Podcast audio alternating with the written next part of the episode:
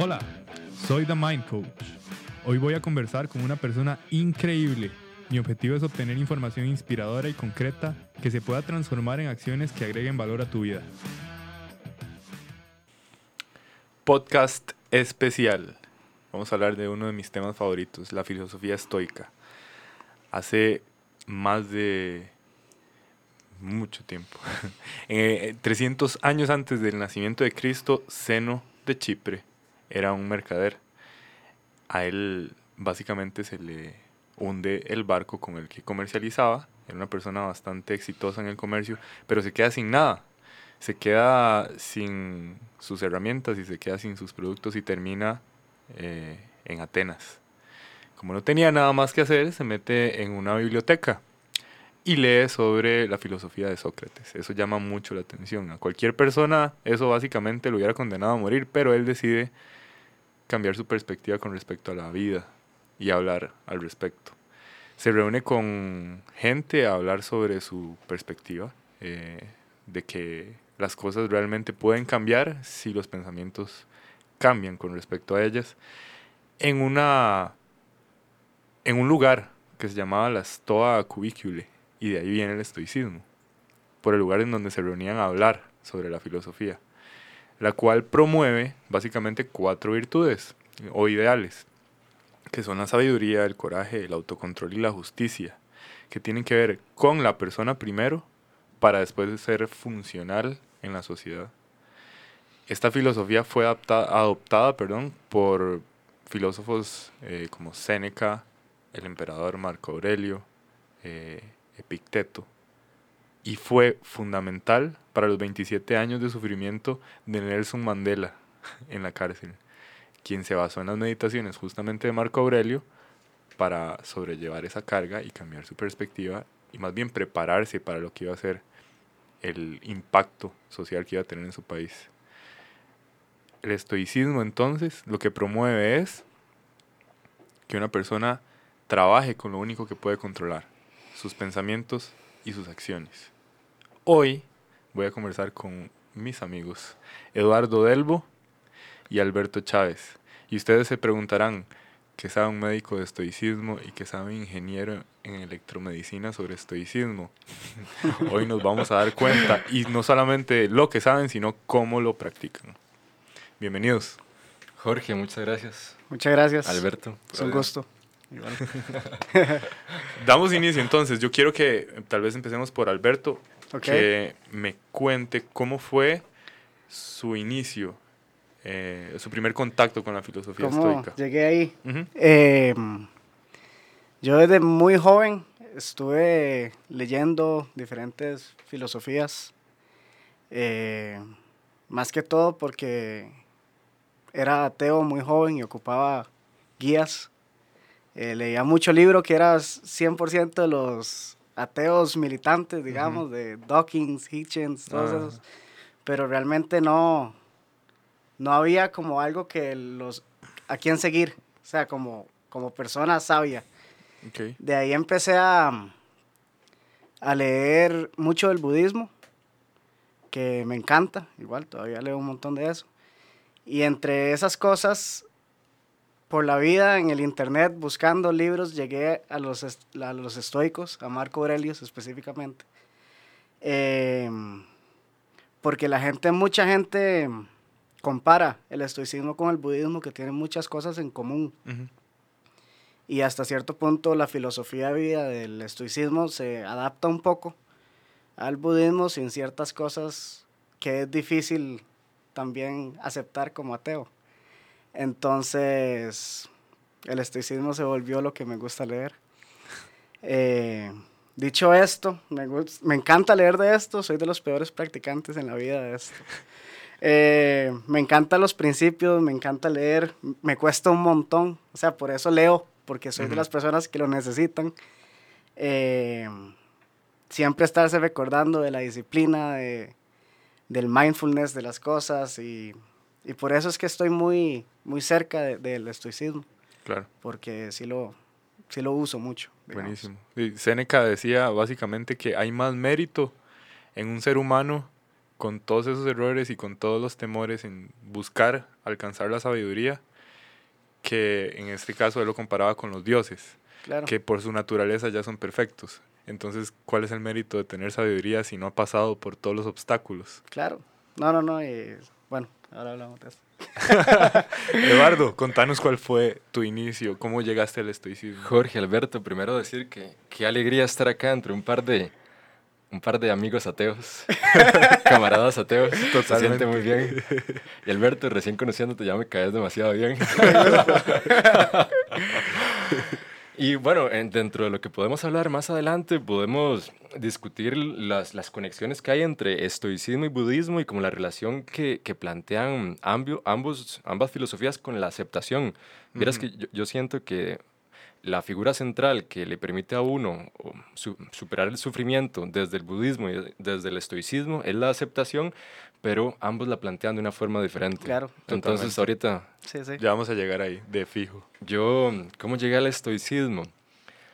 Siempre me ha interesado mucho la naturaleza humana, realmente. De hecho, estoy ansioso por leer este libro. Me ha interesado la naturaleza humana y algo que siempre me llamó la atención es por qué sufrimos los seres humanos. ¿Por qué tenemos como esta insatisfacción crónica por dentro, este vacío que todos compartimos, esta búsqueda que pensamos llenar con cosas externas, cosas exteriores? Y las obtenemos y ya tenemos otro vacío ahí preparado para surgir y eso siempre me llamó mucho la atención. ¿Por qué? ¿Por qué tenemos esto? Y llegué como a, a leer de un fenómeno mental que, que fue clave para nuestra evolución biológica y posterior, eh, posteriormente nuestra evolución cultural, que es el pensamiento independiente de estímulo. ¿Han, han visto Odisea en el espacio de Stanley Kubrick? Ujú. La, la escena introductoria en donde ahí hay unos primates y uno, un primate agarra con un hueso a cañazos al otro y lo mata y luego tira el hueso al aire y se ve ahí como girando y hace un corte Kubrick y hay un satélite. Ajá. Como los seres humanos pasamos en unos cuantos millones de años, en realidad muy poco tiempo geológica y evolutivamente, de ser un animal vulnerable en la sabana africana y usar huesitos como herramientas a ujú. poder colocar un satélite en el espacio. Por el pensamiento independiente de estímulo podemos tener aquí imágenes de cosas que no existen y hacer todas las acciones necesarias para crear, inventar y dar origen a algo que no existe, pero también damos origen a cosas que no existen aquí adentro, que son las fuentes de nuestro sufrimiento. Como decía Totalmente. Séneca, los seres humanos sufrimos más en la imaginación que en la realidad.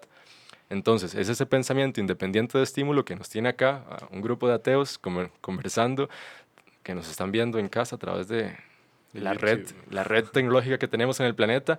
Eso surge del pensamiento independiente de estímulo, pero también nuestro sufrimiento, nuestra frustración, nuestro vacío crónico surge de ese pensamiento independiente de estímulo, que no- no, es- no estamos satisfechos ni aceptamos nuestra realidad momento a momento y estamos ansiando y anhelando otra realidad. Entonces, Lo, lo cual está bien. Si- sin embargo, el, el tema es utilizarlo a nuestro favor porque en el momento en donde no lo controlas, o sea, simplemente no llegas a hacer una pausa y ser consciente al respecto, lo que viene es sufrimiento. Porque son cosas que querés, que no tenés y que no asumís dentro de tu esfera de poder, que llamaría Epicteto.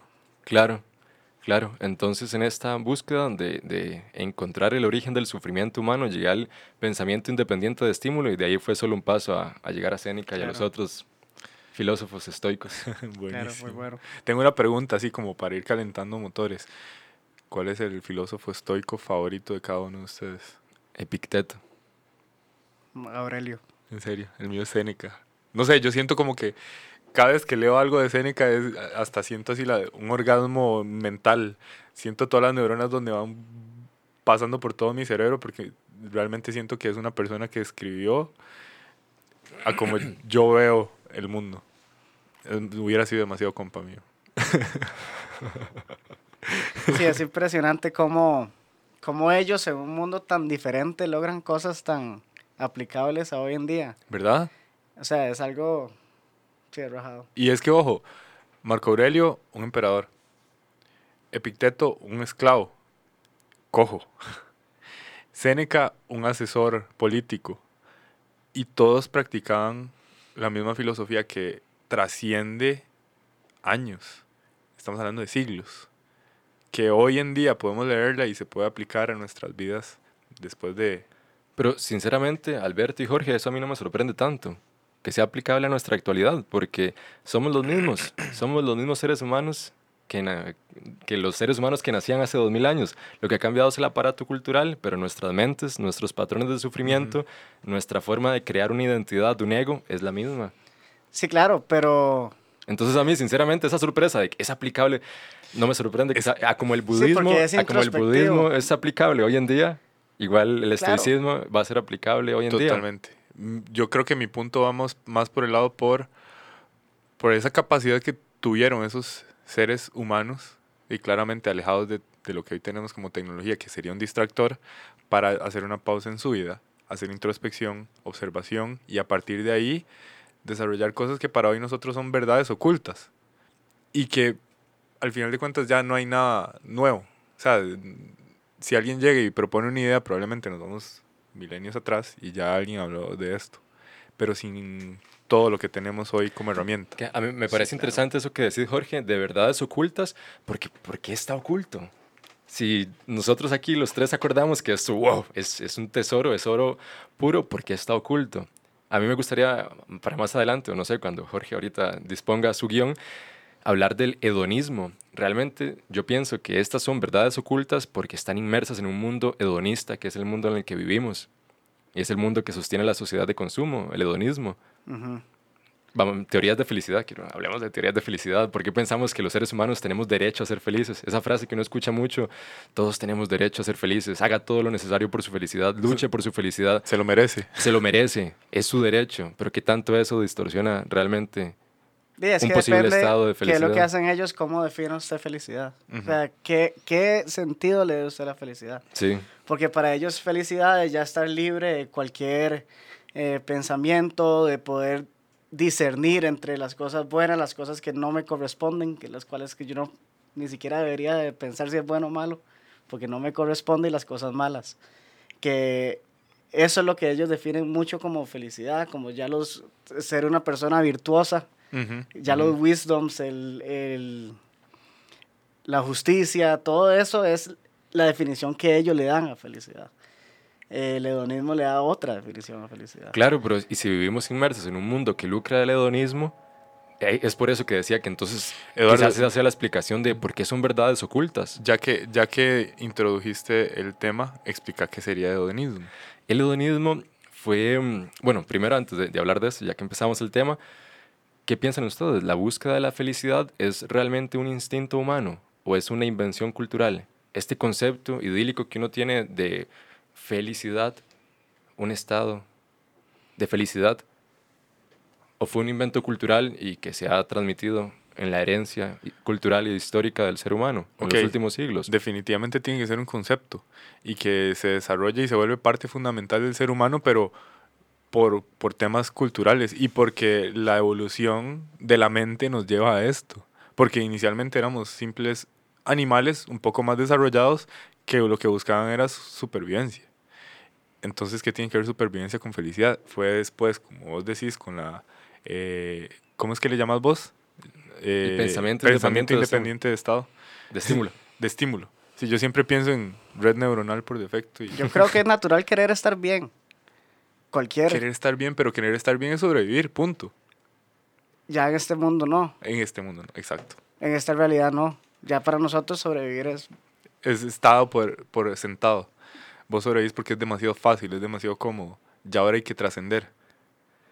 Para Sí. definir lo que decías, que me estabas preguntando, Jorge, hedonismo es realmente una de las teorías más básicas, viejas y más permeadas en la sociedad de qué es lo que hay que hacer para estar feliz y fue, fue planteada por este griego Aristítenes y luego por Epicuro, Mm, que lo que decían era que uno es feliz obteniendo la mayor cantidad de placer que pueda, obteniendo las mejores cosas en la vida, las cosas más lindas, más brillantes, más placenteras. Y Aristítenes lo decía de una forma positiva, busque todo el placer que usted pueda y eso le va a hacer sentir feliz. Epicuro lo ponía de una forma negativa, evite el dolor y la incomodidad y el sufrimiento lo más que pueda.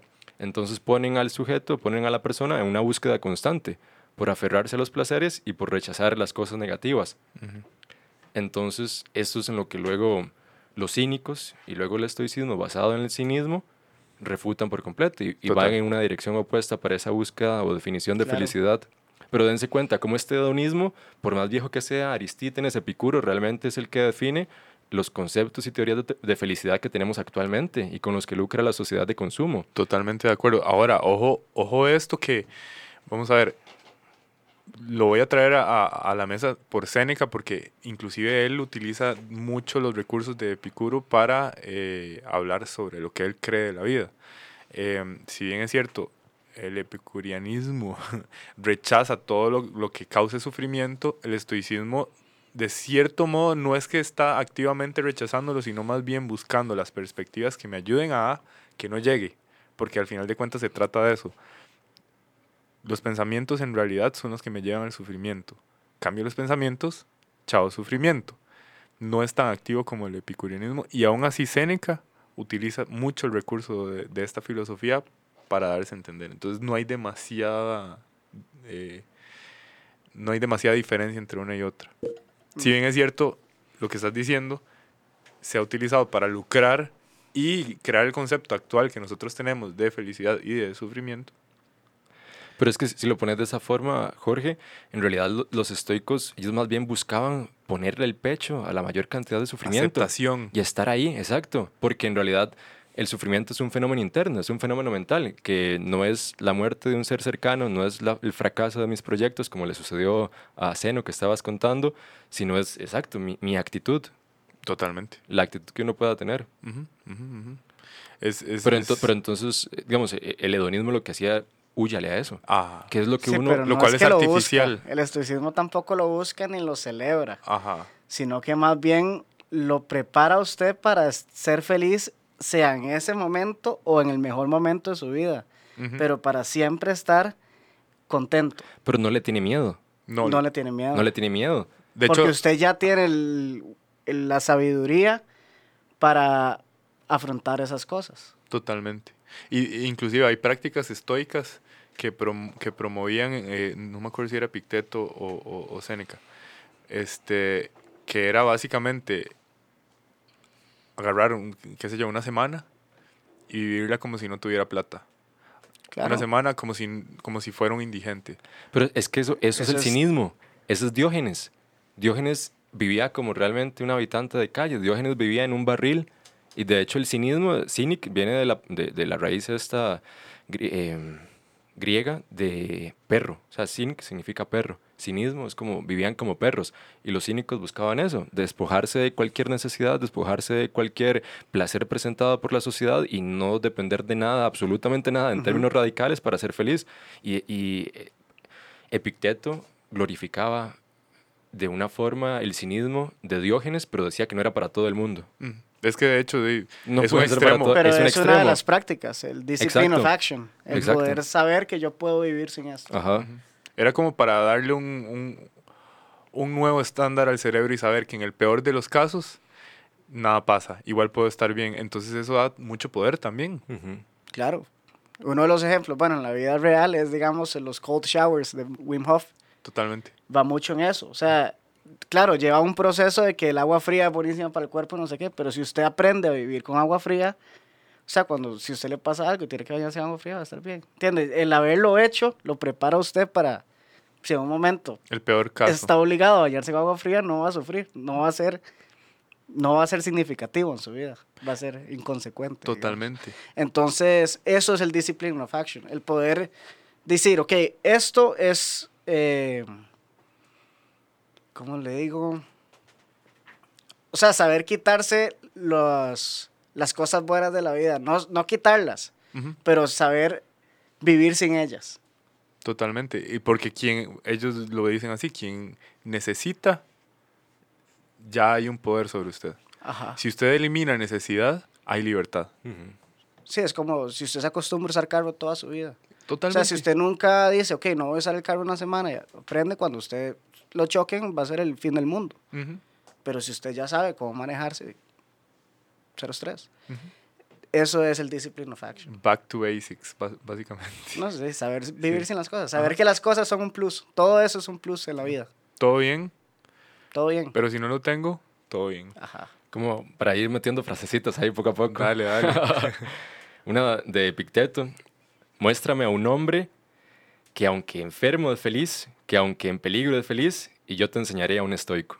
Exacto. Es. No es querer estar enfermo, no es buscar estar enfermo, es querer estar sano, pero saber que el health, o sea, la, la salud es algo que viene y va. O sea, saber que se va a ir en algún momento de su vida. Si yo vivo pensando que voy a poder entrenar jiu-jitsu hasta que tenga 95 años, que obviamente sí, tengo que estar preparado para que algún momento algo malo va a pasar. Por O ejemplo. Alberto, o más bien, no querer nada. No querer salud, sino lo que me ponga el momento en este... Y yo hago lo que Es puedo en este bien, momento. No, es estar bien con lo que tengo, obviamente. ¿eh? Si yo tengo un gran problema de salud con el que siempre voy a tener que vivir, no, o sea, quiero estar bien, voy a hacer todo para estar bien, pero no voy a ser infeliz por estar como estoy. ¿Me explico? Claro, claro, pero, pero para meter ahí controversia. ¿Qué, Qué buena la tanto, controversia. ¿Qué tanto es más bien no querer cosas? No quererlas. Es que, ¿de dónde viene el no quererlas? En, vos haces lo que podés, momento a momento, pero no tenés ninguna expectativa. No, no querés las cosas al mínimo. No querés excesivamente. No, es que No. es... Que los estoicos sí decían esto de que mucho del origen del sufrimiento es querer excesivamente. Eh, pero cosas que están fuera de tu Es control. querer las consecuencias de cosas que usted no puede controlar. Exacto. Porque que, si que vamos es al todo ejemplo, en la vida. No todo. Por eso hay que saber discernir. Lo No, único es la actitud de uno, a Es- partir de su eso mente. es lo que usted puede controlar. Exacto. Entonces de y eso sus se trata. acciones, y sus Ajá. acciones. Recuerden, el círculo de poder de Epicteto justamente es lo que pienso y lo que hago. Y si yo puedo tener control de, ok, yo quiero lograr esto y esto es lo que yo voy a hacer al respecto, entonces sí puedo hacer algo. Exacto, pero planteémoslo, por ejemplo, en un caso de un emprendedor, que aquí hay dos términos que me gustaría eh, eh, diferenciar entre influencia y control. Que es, lo decían los, los estoicos, uno puede tener cierta influencia mínima, casi que ilusoria, en desarrollar un proyecto, pero yo no tengo control en que los clientes o el público, mi público meta, si soy un emprendedor, quieran, quieran mi producto. Es correcto. Entonces yo no tengo control sobre eso. No. Yo no tengo control sobre mi salud. Yo puedo despertarme en las mañanas, ir a hacer ejercicio, tener una buena dieta, pero no tengo control de que a los 35 años me den cáncer de páncreas. Totalmente. Exacto. Entonces uno realmente tiene como influencia, pero no tiene control en las cosas, Es- sobre absolutamente nada, solo lo mínimo de la influencia que es de la mente. Que Exacto. esa es la importancia de, de, bueno, en la práctica estoica, de entender qué control tiene usted en la vida y qué no. Porque di, hay mucha gente se hueva por cosas que usted no tiene ningún control sobre eso. Ajá. O sea, yo no me puedo enojar porque usted actúa de una forma si yo no tengo control de cómo va usted a reaccionar sobre lo que pase. ¿Entiendes? Yo no tengo control sobre usted, entonces yo no me puedo enojar. Se trata mucho de qué actitud tomo yo sobre su comportamiento. Ahora, Pero a lo que basado, que creo- basado en eso que estás diciendo y que tiene que ver ya más con, ok, lo que yo quiero, lo que me gustaría lograr con metas, digámoslo así, hay, hay una visión de parte de, me parece que sí es Seneca en On the Shortness of Life, eh, en las meditaciones de la brevedad de la vida, en donde el Mae hace la analogía con eh, que estamos viviendo en una obra, que ya hay un autor y que nuestro papel ya está escrito. Es Epicteto. Yo creo que sí dice Picteto, Sí, sí, en el manual. Gracias. Y entonces, ¿cuál es nuestra labor? Hacer nuestro papel De la mejor de la forma, mejor sí. forma. Y ahora, haciéndolo también, uh, vinculándolo con la brevedad de la vida de Séneca, es que nosotros lo único que tenemos por seguro es el momento presente. Entonces hay que vivirlo al máximo, basado en las cosas que podemos controlar. Entonces, ¿por qué no querer? De hecho, Séneca es un muy buen ejemplo de una persona que no solamente practicó el estoicismo ah, controversialmente, porque hay mucha gente que lo criticó porque fue una de las personas más ricas del Imperio Romano. El man tenía viñedos. Las Mae- críticas que yo le he leído es que, que su pensamiento no era tan original. O sea, que en realidad no fue el original que fueron Epicteto y, y Marco Aurelio, sino que, o sea, era muy buen divulgador. Y como vos decís que le- lees, lees eh, a Séneca, es como, "Ah", pero muy buen divulgador, pero que su pensamiento no era tan original. De- Yo, yo Son las críticas que he leído. Las Sí, críticas que sí. yo le, des- le he leído es que el mae de, hablaba de estoicismo y que de los estoicos quería- no querían tanto y todo, y el mae era el mae más rico de Roma, digamos. Eh, pero eh, a mí esa vara me pela, la verdad. Este, Lo que me gustaría que hablemos es del desapego. ¿Qué es esto? Lo de querer. Que es, es Sí. seguir. ¿Qué tanto? Porque los estoicos se hablaba mucho de que uno tiene que desapegarse de cualquier expectativa, de cualquier querer, es de las eso, relaciones, no no que hasta de las algo, relaciones. no es no ajá. querer algo, sino primero ellos hablan de seguir el, eh, according to nature, de seguir la vida according to nature, Logos. que ese es un tema muy estoico. interesante. Pero es no, no, no querer algo que yo no pueda controlar. O Exacto. sea, yo no puedo, está bien querer un aumento, digamos, o querer mejorar en el trabajo, pero yo no puedo querer un aumento. Yo tengo que trabajar lo mejor posible, de la mejor manera, Entonces, de ¿qué forma estás- que el aumento se dé qué y estás que quede queriendo? dicha. Pero yo no puedo enojarme o Si no lo- si no lo sufrir si no consigo el aumento. No Total. puedo, no puedo estar triste que no me dieron el aumento en diciembre, Claro. porque son cosas que yo no puedo controlar. Entonces, es paso a paso. es no es no querer, es poder discernir sobre qué está bajo mi control y qué no. Y cómo actúo yo con respecto a eso. Va un quote de eh, Séneca, eh, perdón, de Epicteto, en el libro El Manual de Vida. Cuando deseas algo que está fuera de tu esfera de poder, te dispones para ser defraudado. Pero está en tu control estar, evitar ser defraudado, dirigiendo tus deseos hacia algo que está totalmente en tu poder y en tu control. Si quieres ser libre, no desees nada que dependa de otros, para que no les permitas ser tus dueños.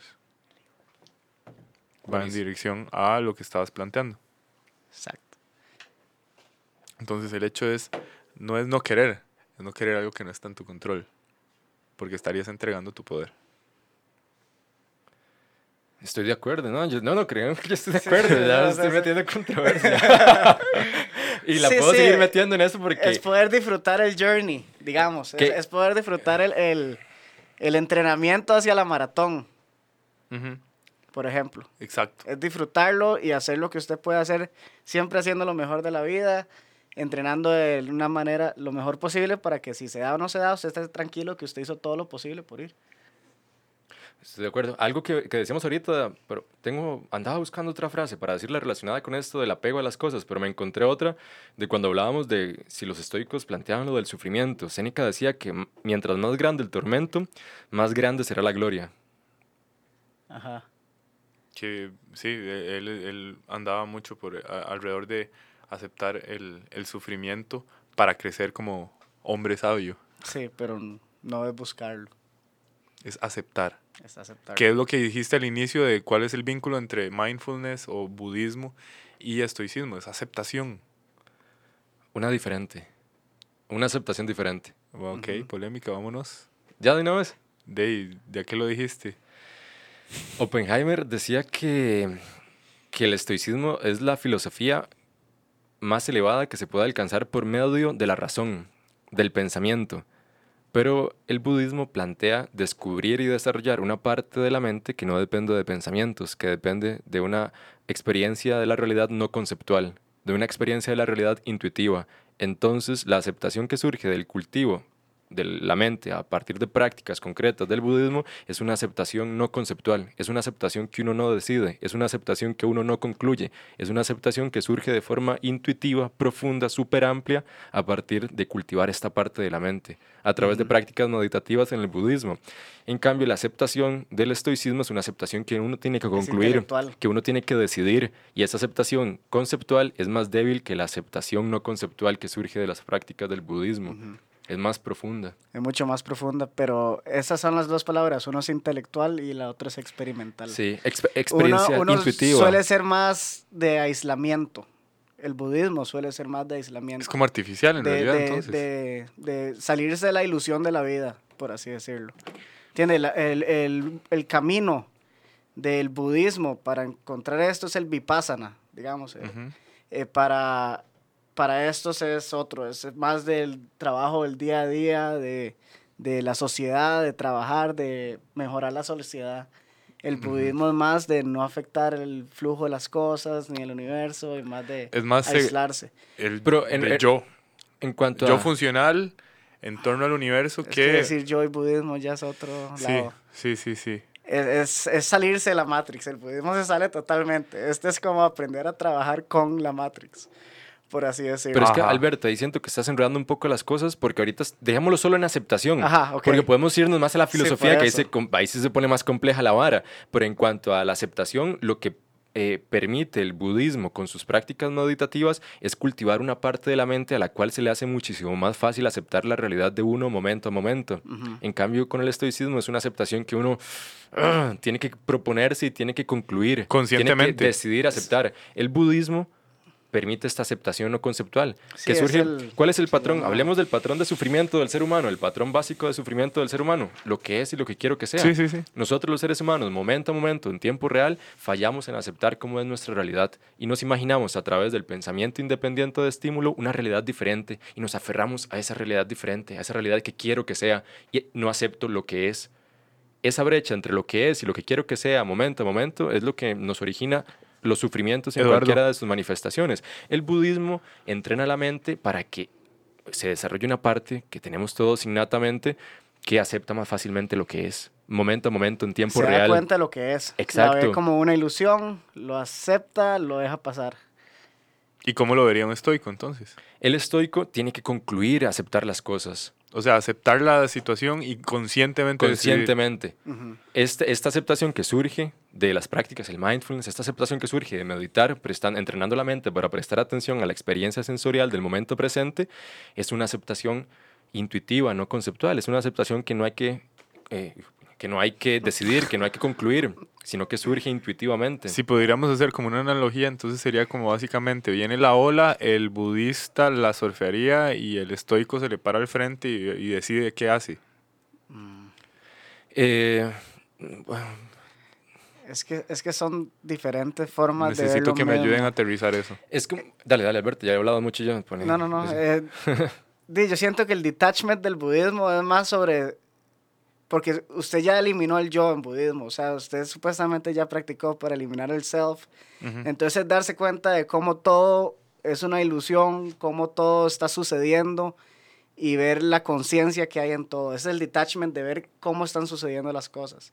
El estoico lo ve, o sea, ve las cosas pasar y decide, toma una decisión si esto es bueno, si esto es malo o si no me corresponde, básicamente, o si no está bajo mi control. Pero es que, Entonces, ya- por eso es que llega a decidir.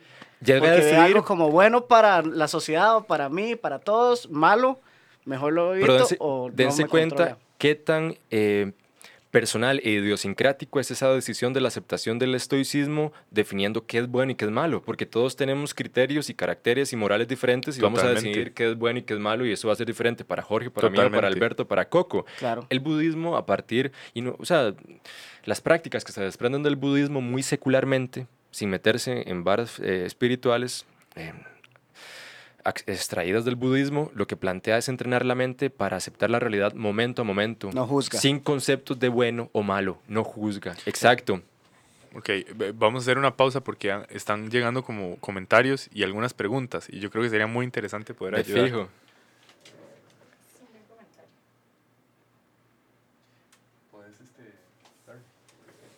Ya Coco nos va a ayudar con los comentarios y preguntas.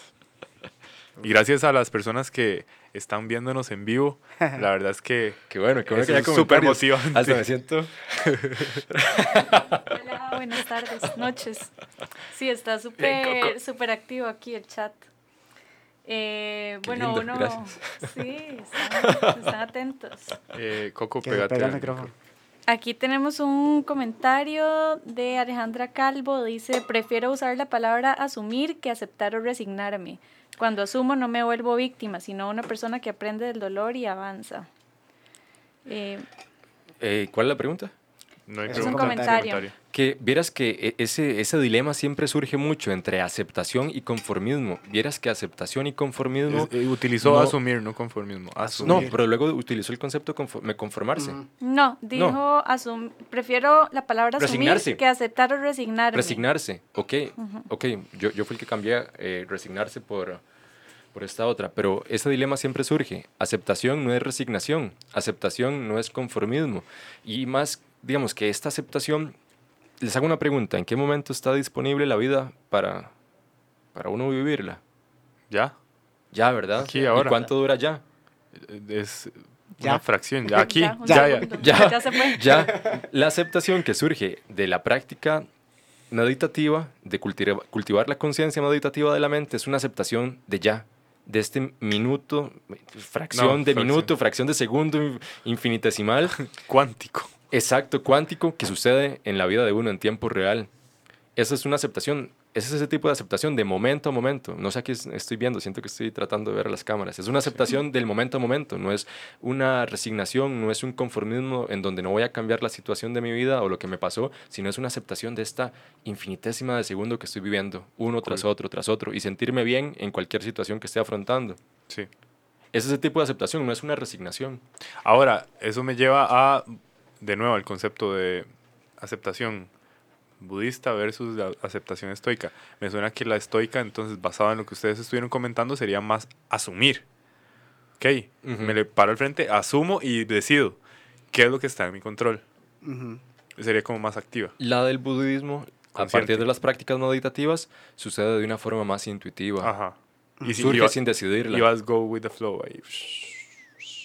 Porque no pensás, porque estás explorando y desarrollando una parte de la mente que funciona sin conceptos. Es una conciencia no conceptual, una conciencia intuitiva, en donde no tenés la necesidad y la obligación de decidir qué es bueno y qué es malo, porque ya Porque- si dijiste qué es bueno y malo, hiciste un juicio. Exacto. Y como observas la realidad Qué momento a momento en, él, en las prácticas meditativas, es sin hacer juicios. Porque nada es bueno ni nada es malo. No, es que ese es el punto, ¿no? Son etiquetas, al final de cuentas son pensamientos y los pensamientos son eso, Todo solo relativo. pensamientos.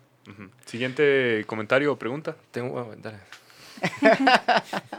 Bueno, de tengo un saludo para Chávez de Alejandro Iglesias Fans, Uh. mae. Hola, Ale. y tengo una pregunta aquí de Miguel Agreda. ¿Por qué el esto- en el estoicismo se enfoca en lo negativo, adversidad? De hecho, no. No, no. Este. Hay un término que en realidad no sé si es de Nietzsche o es de los, estoici- de los estoicos, Dale. que es el amor fati, que lo usan mucho. Ajá. De hecho, eh, Ryan Holiday lo usa Sí. mucho. El, estoico más moderno que hay. Ajá, que es el amar el presente, Ajá. el amar su realidad de este momento. Y esto no es enfocarse en lo negativo, tampoco es enfocarse en lo positivo, es como, como estar presente. Eh, amar, su, amar su presente significa saber que lo que está en el pasado ya pasó, no hay nada que usted pueda controlar en esto. Mucho de lo que está en el pasado son ilusiones suyas, son cuentos, Totalmente. Memorias, mucho no, todo. percepciones, todo, todo. Sí, todo. ¿Cuándo existe el pasado? Sí, sí, ya no existe. Y, y todo lo que está en el futuro, hay cosas que usted puede controlar, que, se, que eso usted lo puede controlar con disciplina, trabajo, ética, valores, o lo que usted no puede controlar, que sinceramente ni se estrese por eso. Y ese ni se estrese por eso es muy fácil de decir, pero es donde todo el mundo realmente vive. Ahora, eso me lleva a recordar un concepto estoico así, pilar, que es la aceptación de la diosa Fortuna, que es este, la encargada del destino. De hecho, este, ellos lo que dicen es, ok, si yo dejo todo en manos de Fortuna, el destino ya está escrito. Pero si yo me enfoco y acepto lo que hay y sigo trabajando en lo único que puedo controlar, entonces no va a haber sufrimiento. El fortune favors the brave. Ajá, exactamente. Sí, claro. Es que... Entonces, pero básicamente el estoicismo para nada se enfoca en lo negativo. Eh, sería en este caso, como Eduardo lo explicó en un inicio, los cínicos.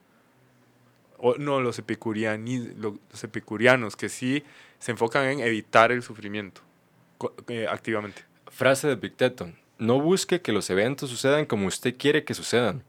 En su lugar, quiera que los eventos sucedan como suceden, sin ningún control que uno tiene sobre ellos y que su vida esté bien con ello. Ajá. Exacto. Esa es una referencia a Fortuna. ¿Hay más Eh, preguntas? Sí. Eh, Miguel Agreda, ¿cómo podría hacer ejercicios de incomodidad voluntaria que hacían muchos estoicos como Marco Aurelio, Cato, etcétera? De, básicamente, ayuno sería uno de ellos. eh, salir de la casa como si no tuviera carro sería otro. Cold eh, showers. Cold showers. este que pasar un qué sé yo un día sin teléfono eso son puras prácticas estoicas es como llevar a la mente a un estado de ok puedo bajar mis estándares y enseñarle al cerebro que igual sigo sobreviviendo Tal vez ahora que viene Navidad, una Navidad sin regalos, una navidad sin regalos sin Una- comprar, sin recibir. agarrar Ay, el sí, es aguinaldo que- y asumir madre no, no me llegó aguinaldo eso es una práctica estoica Exacto. Claro. Más estoica Coco. sería darlo o Es que quemarlo. sí, por eso. saque lo que le sacaron, lo que le pagaron de aguinaldo y haga una fogatita en el patio de su casa. Está- Eso, eso está heavy. Ah, ¿verdad? Prefiero, prefiero ahorrarlo y decir, madre, no lo tengo. Estoy vacilando. Y eh, también pregunta igual Miguel Agreda, ¿cómo podría ver el miedo a la muerte desde el punto de vista del Uy, estoicismo? Me encanta, lindo. ahí. Va con un quote de. Ya.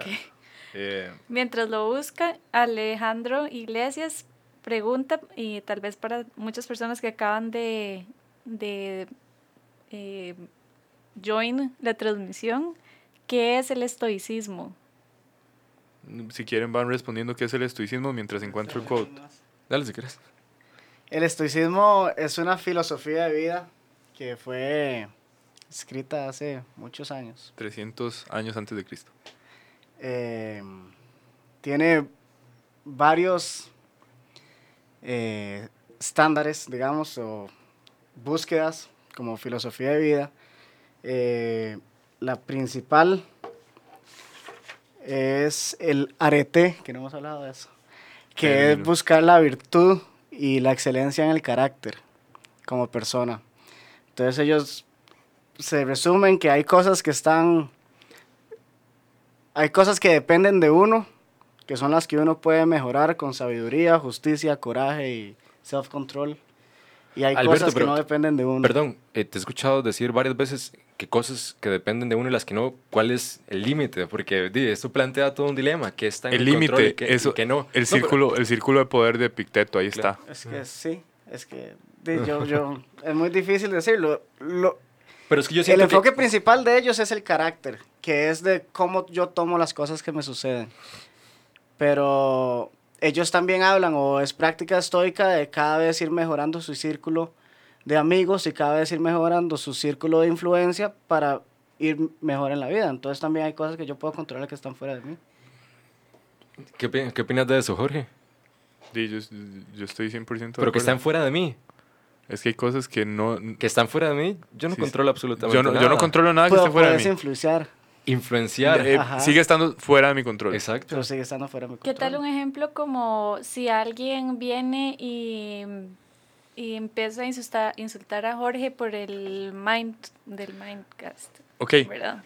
Entonces, no está en su control lo que No. le digan, lo que sea que le quieran decir, pero sí está en su control cómo tomarlo. Mi si usted se perspectiva lo toma personal, ajá. le está dando el poder a esa otra Totalmente. persona. Si no se lo, o sea, simplemente su vida sigue, eh, creo que más bien lo que significa es como que usted está haciendo algo bien que está llamando la atención a otros, Es que pero eso- usted sí, sigue. sí. O sea, el punto, eh, la, la perspectiva estoica al respecto de un insulto es, ok, eso siguen siendo palabras, tiene que ver más con esa persona que conmigo. A mí no me afecta si yo decido que no me afecte. Porque si me afecta son mis pensamientos, yo le estaría entregando mi poder a esa persona. Exacto. Eh, ahora, respondiendo a la pregunta de cómo el estoicismo ve la muerte, Eso. ujú, Dale, dale. Epicteto pone. Bueno, la verdad es que no lo encontré, pero me acuerdo básicamente la idea. Eh, Imagínate que los seres queridos fueron simplemente prestados. Si se muere tu esposa, vela como, ok, la disfruté durante el tiempo que la vida me la prestó. Si se muere tu hijo, lo disfruté durante el tiempo que la vida me lo prestó. La vida, al final de cuentas, es corta. Hay muchas cosas que no puedo controlar. Pero cómo la viva, eso sí está en mi control. Porque como no es lo mismo una persona que vivió que una persona que existió, entonces está en mis manos vivir momento a momento. De hecho, hay una analogía que hace Séneca con, imagínese un navegador, un navegante. Se mete al- al mar con su barco sin rumbo alguno. Hay una tormenta, es revolcado por las, por las olas eh, y, este, descontroladas y vuelve al puerto una vez que se calmó. ¿Usted diría que esa persona viajó? No. Ese es el punto. No es que haya existido, es cómo haya vivido. Sí, espero haberme dado a Algo respondiendo, ¿cuál fue la última pregunta? Para ver si esto que voy a decir la responde bien. La, ¿Cómo podría ver el miedo a la muerte desde el punto de vista del estoicismo?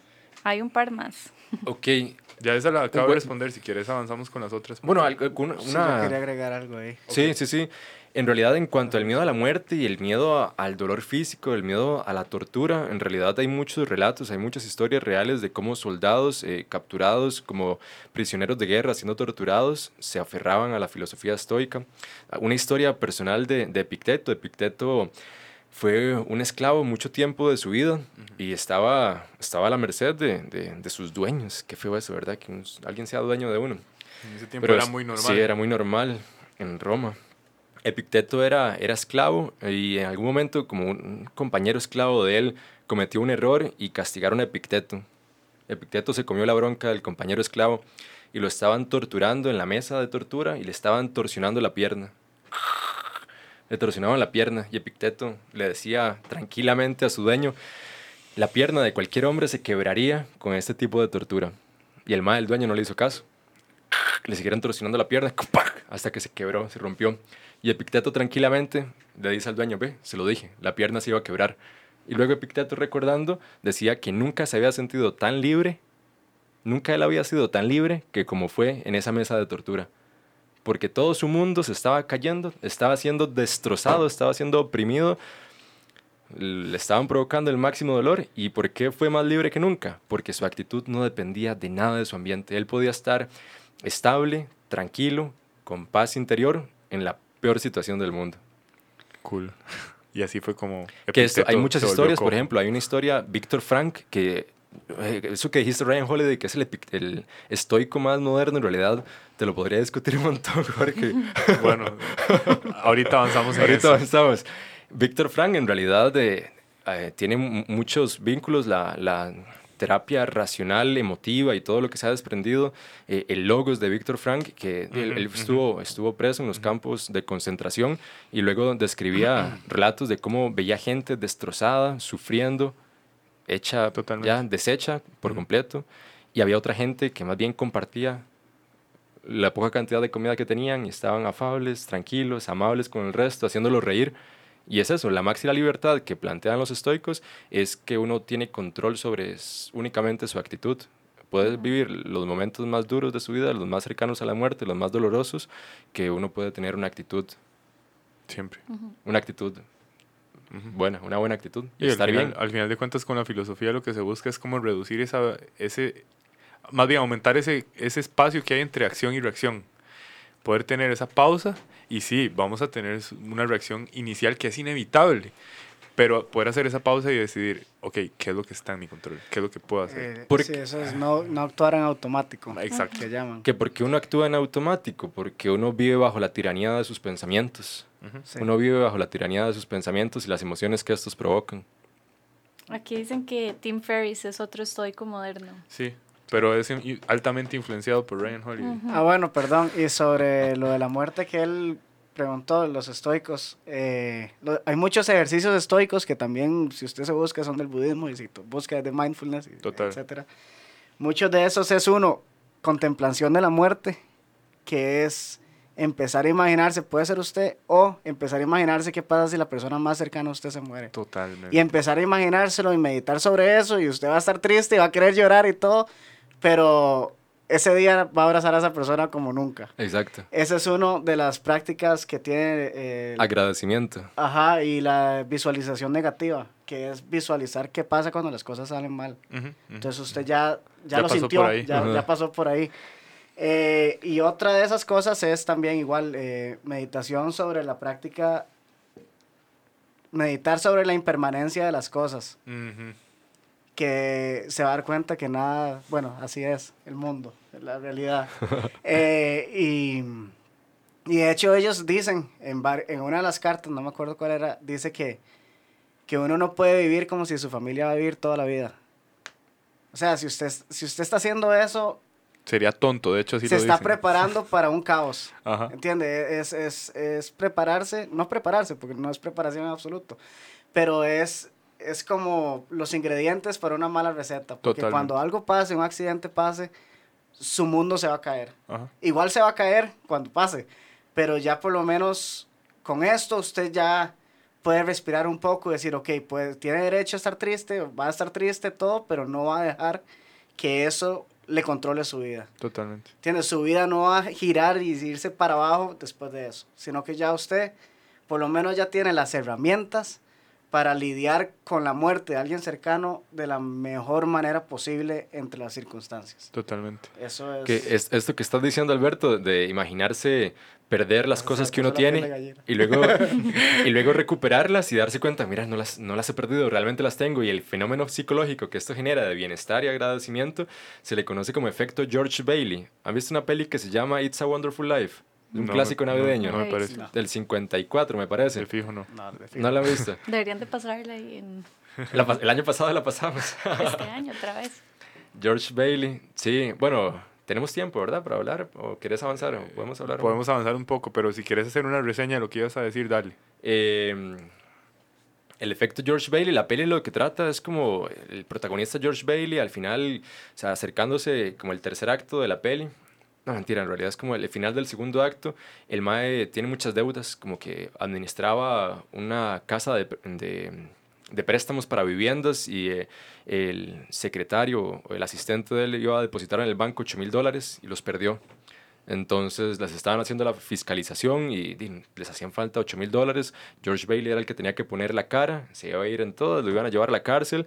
Eh, el Mae como que había renunciado a muchos sueños durante su vida, entonces cargaba mucha frustración. Y este día que ya les iban a reclamar los 8 mil dólares, llegó a la casa, trató malísimo a la esposa, le gritó, los chiquitos, cállense, no sigan tocando el piano, ¿cuál Navidad? Estaba cerca la Navidad. No me importa la Navidad, Navidad. Y ya el mae se fue de la casa, fue y buscó un puente y estaba por, por tirarse, ya estaba decidido a suicidarse y llega un ángel y lo detiene. Y trata, el ángel, eh, eh, la misión que tenía el ángel era salvar a George para ganar sus alas. Entonces el mae tenía que de alguna forma convencer a George de no suicidarse. Y di, bueno, ahí ya están hablando, evita que se tire, pero no lo ha convencido de que no se suicide. Y se le ocurre a- a- al ángel este juego con George. George le dice, "Oh, deseo nunca haber nacido. Entonces el ángel, uff, esa está muy buena.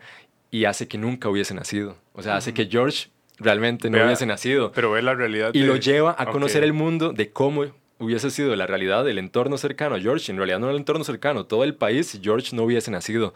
Entonces ya lo, lle- lo lleva a- a- al pueblo, a su pueblo, a su ciudad, y se topa a la esposa. Y mi amor, ¿cómo estás? "¿Quién- no me toque, ¿quién es usted? Y la mamá sale corriendo. Va donde la mamá, y la mamá vivía sola en una casita y no lo reconoce. Imagínense que la mamá no lo reconozca a uno. Luego el mae como que había salvado al hermanito cuando eran pequeños de que se ahogara en un río de estos que se congelan. El hermano se había, había quebrado el hielo y se estaba hundiendo y George lo salvó. Y luego el, luego el hermano, no, entonces obviamente o sea, no, no estaba vivo en esa realidad, pero luego el hermano cuando participó en la Segunda Guerra Mundial salvó a un montón de gente. Como que el mae era piloto, entonces destruyó una base eh, alemana y salvó a un montón de soldados americanos. Y como el, el- el hermano sí había muerto porque George no lo salvó, había como un montón de gente que, que se había muerto. Bueno, y la Sí, verdad es que sí. ya George reconoce que, "Jue puña, o sea, realmente ha tenido un impacto enorme en el mundo, estoy sufriendo porque no existí, mi realidad había perdido los 8 mil dólares, estaba sufriendo por eso, me quería suicidar, pero ahora que vi que realmente perdí todo lo que tenía, di, ahora quiero recuperarlo con todo mi corazón, con todas mis ansias. Entonces ahí es donde el ángel logra convencer de, a George de que no se suicide y ya lo Claro. regresa a su realidad y va corriendo a su casa y lo, lo enfrentan los más del banco, los 8 mil dólares y ya al man ni le importan los 8 mil dólares, solo Exacto. quiere ir a abrazar a su esposa y a sus Qué hijos. bueno. Claro. Y a esto se le conoce como el efecto George Bailey, que si realmente uno lo hace, y como le estás describiendo Alberto, de, es. de imaginarse uno en esta práctica estoica, eh, perder las cosas que tiene imaginariamente y luego darse cuenta que sí las tengo, genera un estado de, de mucho, de mucho bienestar y agradecimiento. Claro. Buenísimo. Va el Efecto, quote. George. quote.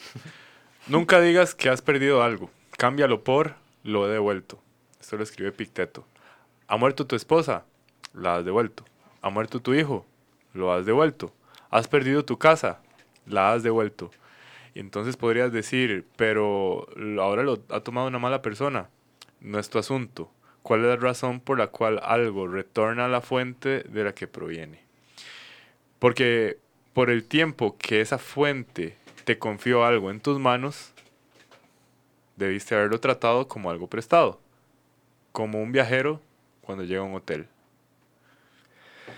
Esa frase me parece muy interesante, Jorge, porque me podría introducir en lo que habíamos hablado al principio de, ok, uno no controla un montón de... Un montón, no, uno no controla nada de la vida, solo su, su, Ajá. su mente y Pensamientos sus y acciones. acciones. Entonces, ¿quién sí controla?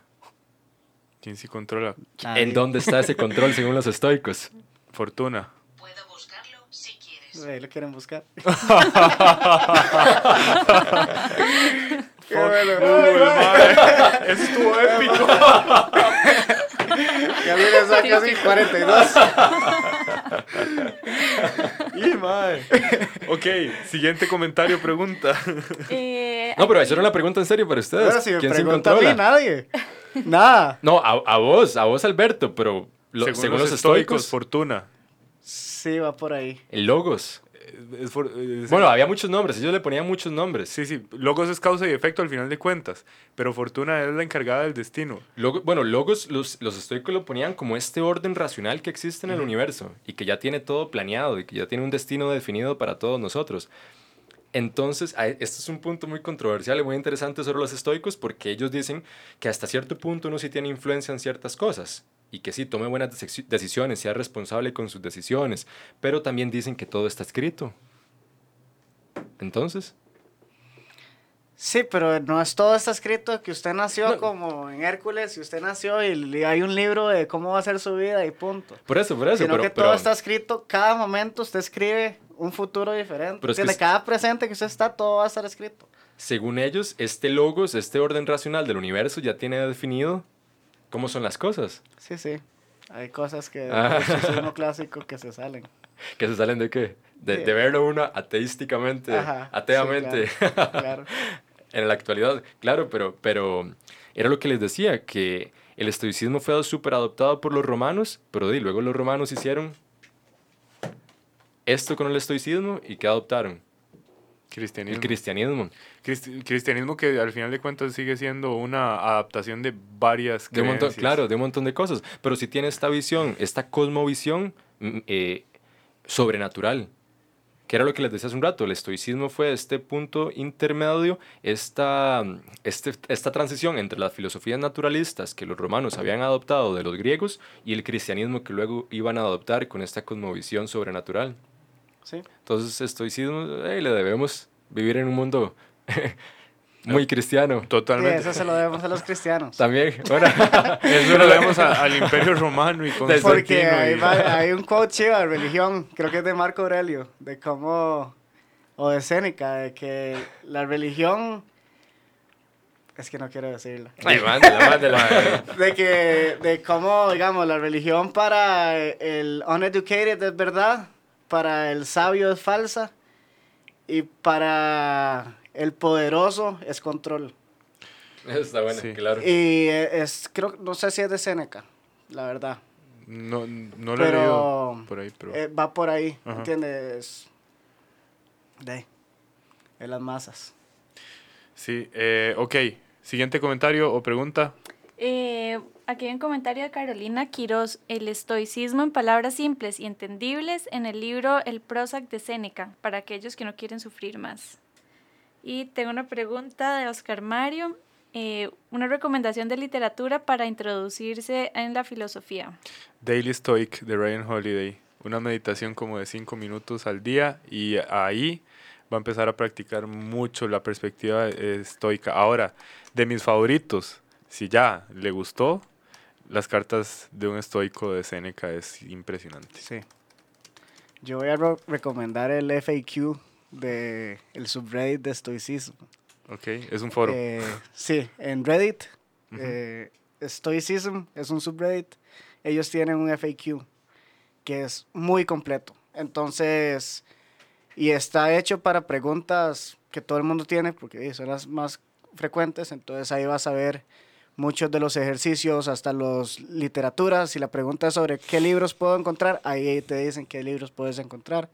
Y muy fácilmente se va en el, en el rabbit Sí. hole. Pero, pero sí, en Reddit, el subreddit de estoicismo tiene muy buena información y muy buenos comentarios. Yo puedo recomendarle un libro que se llama Arquetipos de Sabiduría, que no es específicamente de, de estoicismo, pero trae todo un capítulo dedicado a estoic- al estoicismo. Arquetipos de sabiduría, lo que hace es buscar a- arquetipos de, de los, de los filósofos de la historia. Entonces luego del estoicismo viene el escolástico y mm, viene Santo Tomás de Aquino, viene como los naturalistas, vienen los filósofos asiáticos, o sea, como que busca el libro y define arquetipos de sabiduría en la historia, entonces da como mucho contexto en realidad histórico y el capítulo de estoicismo viene súper bien. De hecho, ahora que mencionaste a Santo Tomás de Aquino, el madre se basó mucho en el estoicismo Ujú. para plantear sus ideas. Este, está- ¿Ustedes consideran que un hijo es donde más está nuestro ego? Uf, no sabría responder esa pregunta. Aquí creo Ah, que... yo quería llegar a esto, Sí. de hecho lo estaba esperando, el ego. Pero ojo la pregunta. Dice, si usted se identifica como su hijo, sí. Es que no entiendo la relación, la verdad.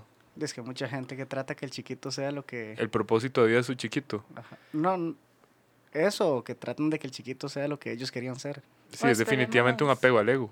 A ver qué, cómo, eh, Miguel, si Podría nos ser- manda a ver más o menos qué es lo que estaba tratando de decir. Reformular la pregunta. Exacto. Luis Rodríguez, ¿cómo aplican el estoicismo en su vida diaria? Con Linda. ejemplos concretos. Dale, empiece Chávez, luego Eduardo. No, no, no. eh, bueno, yo aclaré al principio que soy el peor en esto. eh. ¿Alguna, algo, alguna Eh, práctica? Sí, yo en la meditación, ahí es donde sí practico mucho. Eh, más que todo, a mí me gusta pensar. Uno de los ejercicios estoicos que a mí me- más me gusta es la. Se llama, aquí lo apunté. Se llama Cosmic. Déjenme usar. Crear una perspectiva cósmica de las cosas. Que es ver todo desde demasiado fuera de, del asunto. ¿Entiende? De, de ver cómo. A mí me encanta leer sobre espacio y de- desde física cuántica hasta espacio y todo eso y cómo uno se da cuenta de lo poco que importan las cosas que a uno le importan, por así decirlo. Eh, de cómo, cómo muchos líos mentales son líos mentales y hay cosas, obviamente hay cosas que sí importan. Y mi realidad es mi realidad y yo puedo actuar sobre mi realidad y sobre mi carácter en mi realidad, en mi ilusión de la vida, del universo. Pero tener una perspectiva cósmica de las cosas lo libera a uno mucho de, mucho, Me quita peso, sí, le quita peso. totalmente. vida. Eh, hay, hay una, hay una Eso, eh. práctica que también es muy estoica y va en esa dirección y es cuando usted se crea así muy grande en la vida, eche para atrás y empieza a ver lo que gente relevante hizo en historia y póngase a pensar en comparación a ellos qué tan grande es usted. Sí, que es algo que yo dije antes, que todo es relativo. O Exacto, sea, usted siempre se puede sentir bien, pero relativo a qué. exacto. O mal, pero relativo a qué. Entonces, entender esas relaciones, entender que todo es relativo, como para aliviar su equipaje. Totalmente. Práctica estoica, Eduardo. Eh, ¿Vieras que, cómo se llama? El que hace la pregunta. Luis Rodríguez. Luis, le, le voy a comentar dos ejercicios muy concretos que, que yo hago. El primero, en realidad, eh, es esto que me gustaría que desarrollemos en un ratito. Son como las interrelaciones prácticas para el 2018 en nuestro entorno concreto que podemos hacer de la mezcla entre estoicismo y budismo, que ya hemos dicho que tienen muchos vínculos, que tienen muchas conexiones. Entonces, ahorita me gustaría que hablemos más de esto, pero a lo que voy, ya introduciéndolo un poco, es que la práctica en específico que hago es entrenar mi mente para prestar atención a la experiencia del momento presente. Como decíamos hace un rato, la conciencia del ser humano, nosotros los seres humanos, eh, ¿qué es estar consciente primero? ¿Qué dirían ustedes que es estar consciente? De estar- Estar ¿Qué es tener conciencia? Eh, conciencia en general. Conciencia es, tener... tener- Si yo estoy desmayado, estoy consciente. No, No. No, ¿verdad? Pero, por ejemplo, si ahorita Alberto se desmaya con el frío, no sé, le da un bajonazo de azúcar y yo pellizco a Alberto, esa información se está siendo transmitida por los nervios de Alberto y son proyectadas en el cerebro de Alberto. Pero como Alberto está desmayado, esa es una experiencia consciente. No. No. No, ¿verdad? Hay información proyectada en el cerebro de Alberto, pero no es consciente. Ya logramos reponer a Alberto, le damos un cafecito con azúcar y lo vuelvo a pellizcar. La información es transmitida por los nervios de Alberto al cerebro de Alberto. Ahora esa información es consciente. Sí, claro. ¿Qué hace la Ahí diferencia? ya se la buscó. ¿Qué hace esa diferencia? que tenemos todos un observador interno aquí adentro, que es a quien reconocemos como, como yo, esa persona que dice, toda esta experiencia me está pasando a mí. Ese pellizco es mío, ese pellizco me lo hicieron a mí. Todos tenemos un observador interno. Entonces una experiencia consciente se compone de esos dos elementos. Una información transmitida y proyectada en el cerebro y el observador interno que todos tenemos diciendo, esa información, ese pellizco es mío. Pero resulta que los seres humanos, por el cerebro, el, producto de la evolución más complejo que conocemos en el sistema solar y en el universo, hasta que no conozcamos vida extraterrestre, nos permite una forma de experiencia diferente, una, una, una conciencia diferente, que es la conciencia con un foco narrativo, que surge de este pensamiento independiente de estímulos que tenemos todos los seres humanos acá. Es, esa, esa conversación, esa proyección de imágenes y palabras del futuro, del pasado, y resulta que todo sufrimiento, toda frustración, todo estrés, cualquier experiencia negativa que uno experimente siempre está en el foco narrativo de la mente, en el foco narrativo de la conciencia. Y está el foco experiencial, ¿verdad? Que decíamos, lo que mis sentidos nos dicen que es este momento, aquí, ahora foco experiencial, foco narrativo. Si nosotros nos entrenamos y entrenamos nuestra mente para darle menos prioridad a este foco narrativo, a este flujo de pensamientos independientes de estímulo en donde está el sufrimiento y le damos más prioridad al foco experiencial de la conciencia, eso de una forma intuitiva, como una consecuencia, nos da un menor apego por lo que pensamos, por lo que recordamos y por cualquier expectativa y por ende nos hace sufrir menos.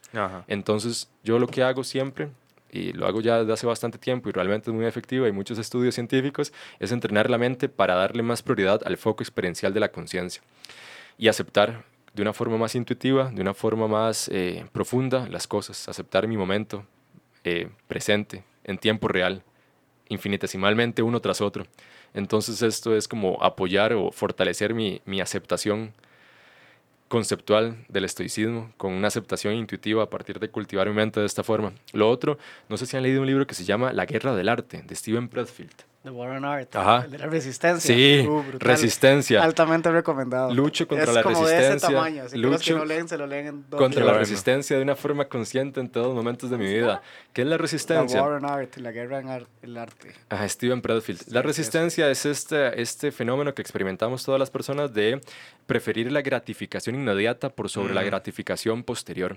Siempre lo que nos provoque más placer en este momento es lo que eh, de forma fácil tomamos.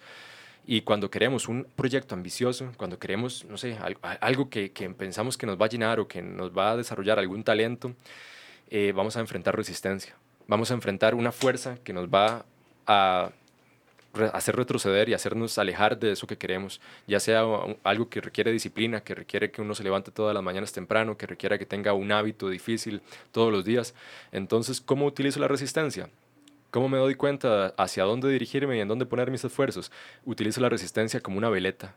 Hacia donde sienta más resistencia es en donde reúno todas mis fuerzas y voy y ataco la resistencia de frente y hago lo que la resistencia me está haciendo retroceder.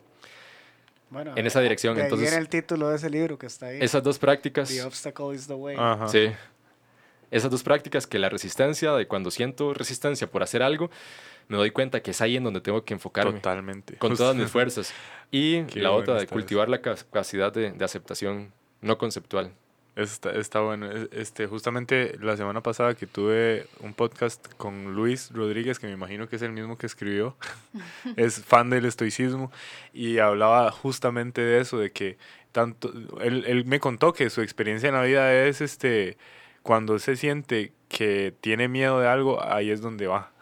Utilizar la resistencia y el miedo como veleta, que sea el que lo dirija a uno. Total. Y entonces darle con todo hacia la dirección en donde está esa resistencia. Buenísimo. Y de mi parte, eh, la práctica estoica la hago de manera consciente con una creencia que yo ya fijé que me maneja, que es este simplemente la aceptación del círculo de poder. Cada vez que me enfrento a una situación que me causa alguna incomodidad, hago una pausa y me pregunto, ok, ¿qué está en mi control? Y tomo decisiones al respecto. Lo otro es que todos los días estoy buscando la manera de mejorar mentalmente a través de la lectura. Eso es una práctica estoica promovida por Séneca. Y este ayudarle a la mayor cantidad de personas que pueda. Eso también es una práctica estoica promovida por Séneca, en donde el MAE inclusive dice que el hombre más feliz del mundo es quien pueda encontrar la mayor cantidad de personas a las que pueda ayudar. Súper bien eso, está muy bien. Eh, Miguel Agreda ya como que aclaró lo del ego con el hijo. lo que dice es la muerte de un hijo, porque se dice que es el dolor más grande para un padre. Ajá. Y la pregunta para recordarles era que si consideran que un hijo es donde más está nuestro ego. No necesariamente, eso sería algo muy personal, pero si es la persona se apega a lo que es ese hijo o a lo que es cualquier persona o situación u objeto que está fuera de su control, definitivamente sí tiene que ver con ego. No sé. Yo Dale. no sé si con ego, pero... Sí, creo yo no sé si con ego. Yo creo que Sí. sí. Aquí creo que podemos introducir un tema im- importante y grande en el estoicismo, que es el, des- el, el rechazar las emociones, el no permitirse sentir emociones. ¿Qué Por opinan de eso? Sí. Alberto y Jorge. Las emociones y el estoicismo. Eh, pues Eh, y por un lado, no hay que evitarlas, hay que saber eh, identificarlas como son y poder analizar la situación y saber qué está pasando por un sentimiento mío, por una emoción mía y qué no. Pero no evitan las emociones ni los sentimientos. No es, Es- evitarlos. Es voy- que voy a- no voy me con- es el. Voy, con una frase. Dale. Ahora, ahorita es que no la he encontrado. Ya voy. Ok. las, las emociones son parte natural y fundamental del ser humano. Nacen a partir de expectativa versus realidad. Ahí yo con Entonces. El, el punto es, no se trata de evitarlas. De hecho, yo no he leído ninguna frase o promoción de parte de algún estoico que me da a entender eso, sino de, ah, vamos a lo mismo, hacer una pausa y tener la capacidad consciente de aceptar la realidad y tomar decisiones con respecto a lo que pienso y lo que hago. Ujú. Ahora, cognitivamente el ser humano, conforme va pasando el tiempo, va a encontrar eh, los shortcuts eh, necesarios para eliminar esas, esas emociones pico y no estar con- en, una constante, en un constante flujo de emociones negativas, si eso llegara a pasar, porque es producto de perspectivas. Entonces, si la perspectiva cambia, la exposición a emociones de bajos recursos también va a cambiar y va a disminuir. Es eso, poder identificarla y saber si uno, ok, estoy de acuerdo con lo que siento en ese momento, entonces tomo esta decisión, o no estoy de acuerdo porque es un sentimiento meramente. Ya encontré la frase. Y, y ojo que los estoicos y esta Séneca comparaban las emociones con los vicios. O sea, la- las comparaban con un vicio. Sí, porque lo ven como algo negativo, pero no lo ven como algo que no Evitable. Ah, es que esta frase, está larga la frase. Dale. Yo no sé, Voy a parar, ¿cómo la resumo? Siga, siga, ya la resumo.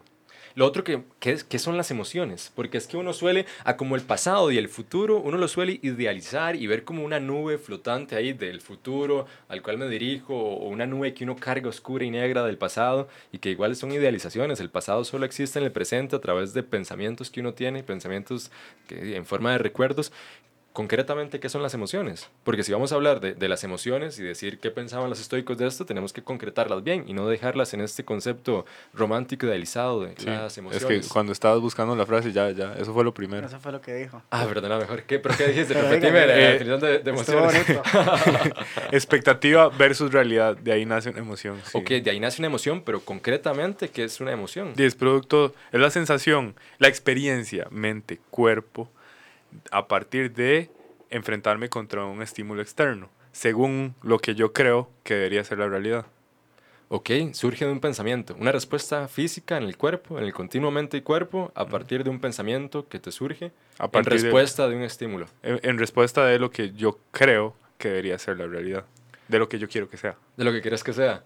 Ok, entonces podemos decir que la tristeza es una posición corporal Sí. encorvada, Totalmente. un entrecejo fruncido, una, no sé, una cara ahí desfigurada. Esto es tristeza. Sí. Ansiedad, eh, Sí, mariposas en la panza, Ah, sí, sí. eh, temblor, Hombros es tensos, tensos. sudoración, Ajá. ruboración en la cara. O sea, podemos concretar las emociones en que siempre son una respuesta física en el cuerpo. No, Que de hecho el Dar- continuo. Darwin, en el continuo, claro, en respuesta a, a un, a un pensamiento. Darwin decía, de hecho, que las emociones, sin su reacción física, sin su manifestación física, las emociones no existen. Eso es cierto, y la ciencia lo ha demostrado, y vos lo puedes experimentar. Haz esto, y decir que estás triste, y tratar de tener la experiencia de tristeza. Me siento contento, bien. Es, es imposible. Eso es cierto. Entonces, para tal vez no hablarlo así como, como cuanto a la audiencia, hacia la audiencia, las emociones realmente uno las suele idealizar mucho y suele la tristeza, la alegría, pero realmente la tristeza, la alegría, la envidia, la ansiedad, siempre son reacciones físicas en el cuerpo que uno puede explorar y en el momento en el que uno se encuentra, se atrapa experimentando una emoción, simplemente la observa en su cuerpo, ¿qué Cambia- está sucediendo en mi la cuerpo? postura. Cambia por completo, se va. Entonces es una relación muy diferente con las emociones. Ya uno se da cuenta que, mira, esto es la tristeza. Y la estoy observando y se me está yendo. Y ya no estoy triste. En lugar de perpetuarla dos horas, Sí. tres horas. Lo Porque, que, lo que llamaría Eckhart Tolle eh, la adicción al cuerpo del dolor. O Sí. identificar qué lo pone ansioso. Lograr identificar, Total. esto me pone ansioso, porque ya uno está más tranquilo. Esos son tips para hackear el cerebro.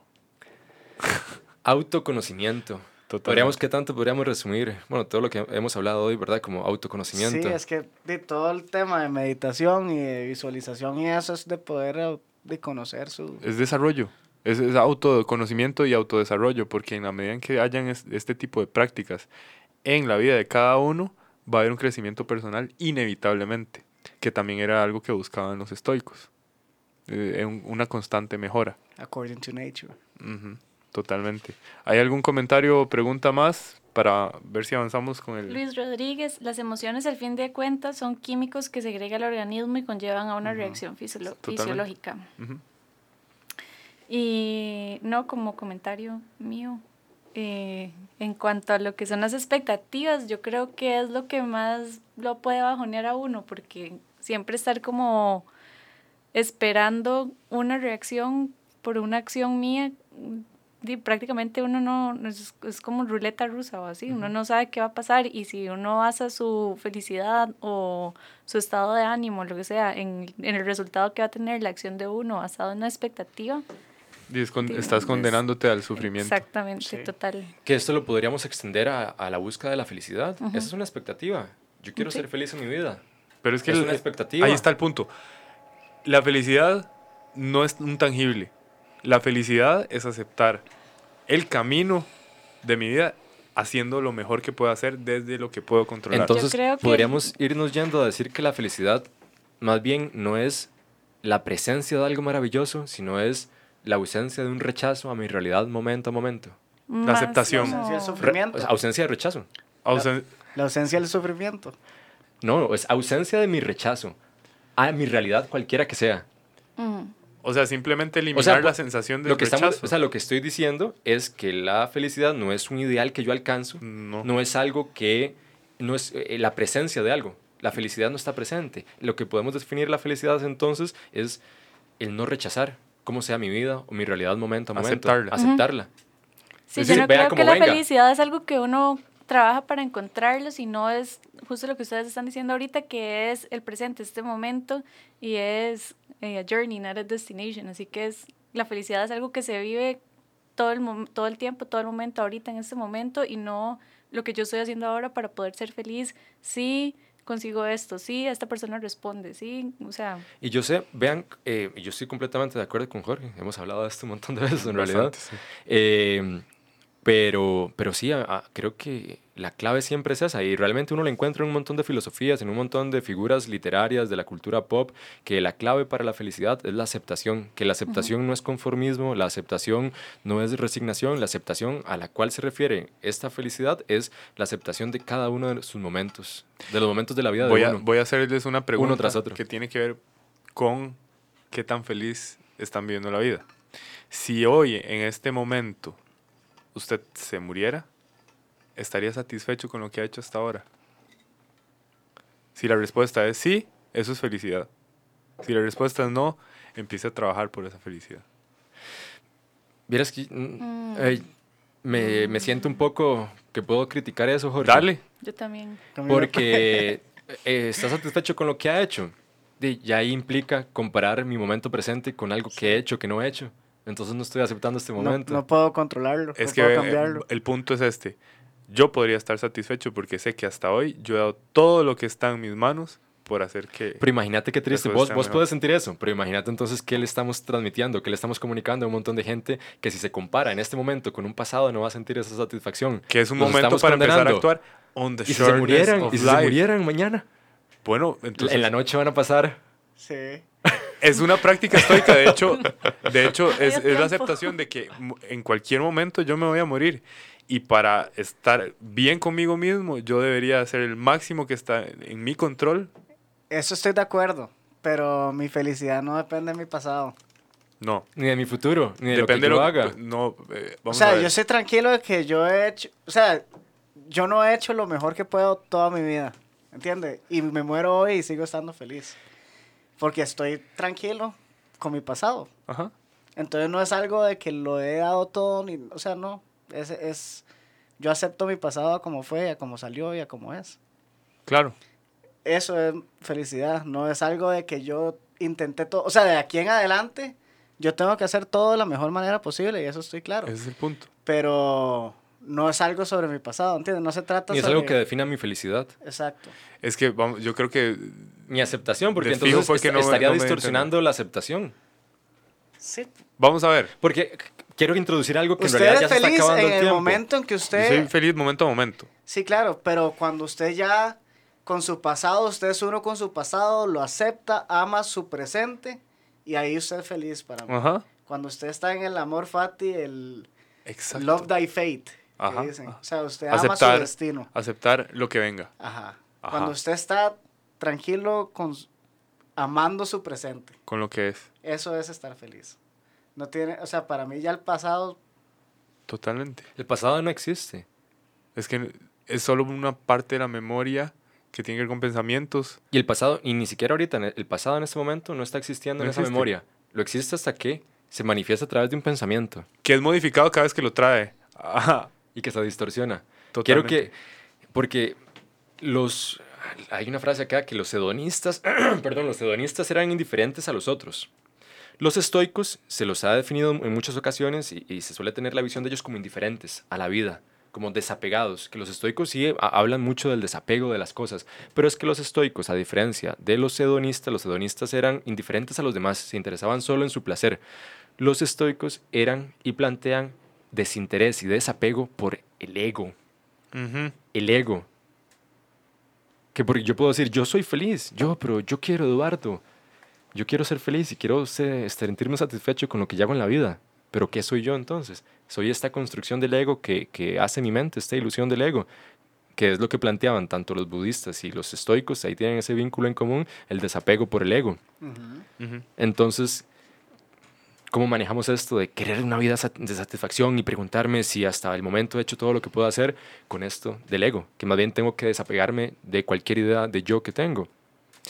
Es que para mí el ego tiene que ver inclusive con limitarse. Si usted tiene un deseo de querer hacer algo más, de querer hacer algo trascendental, y usted dice, no, no, pero es que la verdad es que eso no está en mi control, se está limitando, se está metiendo en una zona de confort, y en la medida en que usted se limite de hacer lo que realmente puede hacer, eso es ego, sigue siendo ego, sí me voy a entender. O sea, no solamente es para exaltarse, que es lo que la mayor cantidad de personas entiende por ego, de una persona egocéntrica, eh, rajona, etcétera, sino también quien se limita. Que aquí, otra frase, los estoicos veían a los humanos como ciudadanos de una, universal, de una ciudad universal, la cosmópolis. Entonces, esto, las cosas que uno hace, no hacerlas por esta satisfacción propia, sino por ser parte de esta comunidad. Ellos lo veían como la naturaleza del hombre como un animal social. Ujú. Ujú. Eh, entonces, ellos creían en la maduración, en cómo iba la, en la, la fase de madurez del hombre como animal social. Entonces, como mientras usted más fuera creciendo, más iba a ser mejor usted primero, usted iba a madurar por Ujú. medio del wisdom, arete. Usted, después su familia, después su Claro. pueblo, después su ciudad y después su país. Totalmente. Pero ellos veían que siempre ese tiene que ser el enfoque. de Primero mejoro yo, después el Como debe ser, usted no puede dar lo que no tiene. Ojo esta frase. Si te descubrís actuando para impresionar a otros o evitando hacer algo por temor de lo que otros vayan a pensar, has abandonado el camino. Es Epicteto. Y tiene que ver con lo que vos dijiste. Seguimos avanzando. ok.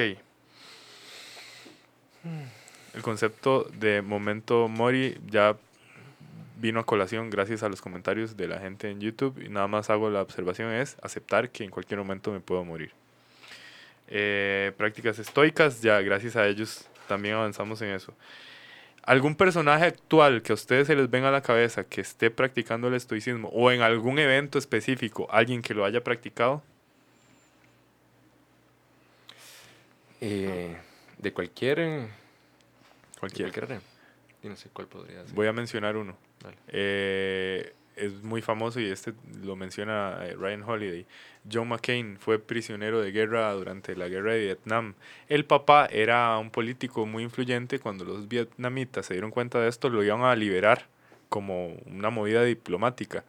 Él dijo, a mí no me liberan si no es con todo el resto de rehenes. Eh, el resto de rehenes lo que hizo fue estar poniendo un tangible, diciendo, ok, bueno, cuando llegue Navidad nos van a liberar. Cuando llegue Nuevo Año nos van a liberar. Y así, hasta que básicamente se murieron por este, desesperanza. John McCain simplemente estuvo momento a momento aceptando su realidad y al final salió de ahí.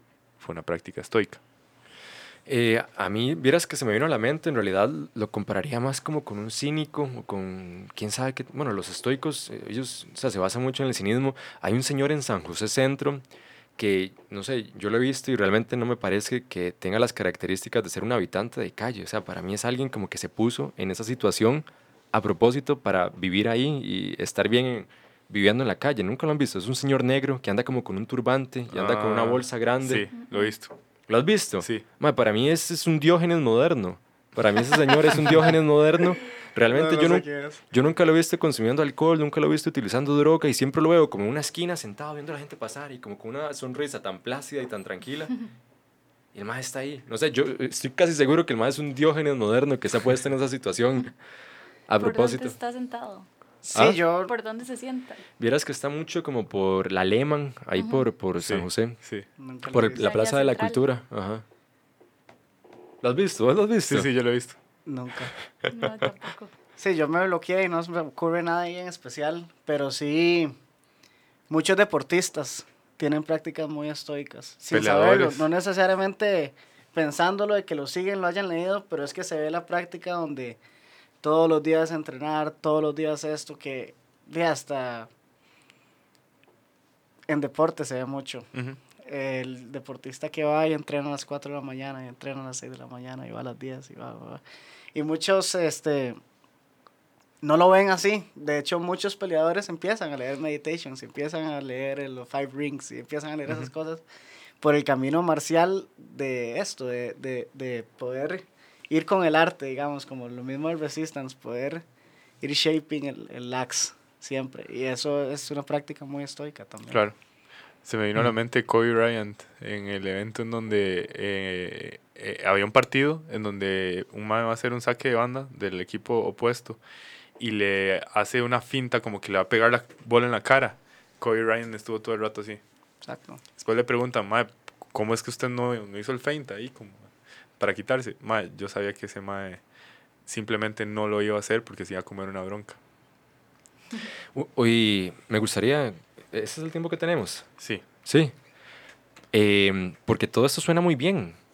Autoconocimiento, aceptar la realidad del momento presente, saber que siempre, saber constantemente que en cualquier momento me puedo morir y aprovechar la vida al máximo, pero ¿por qué se nos hace tan difícil?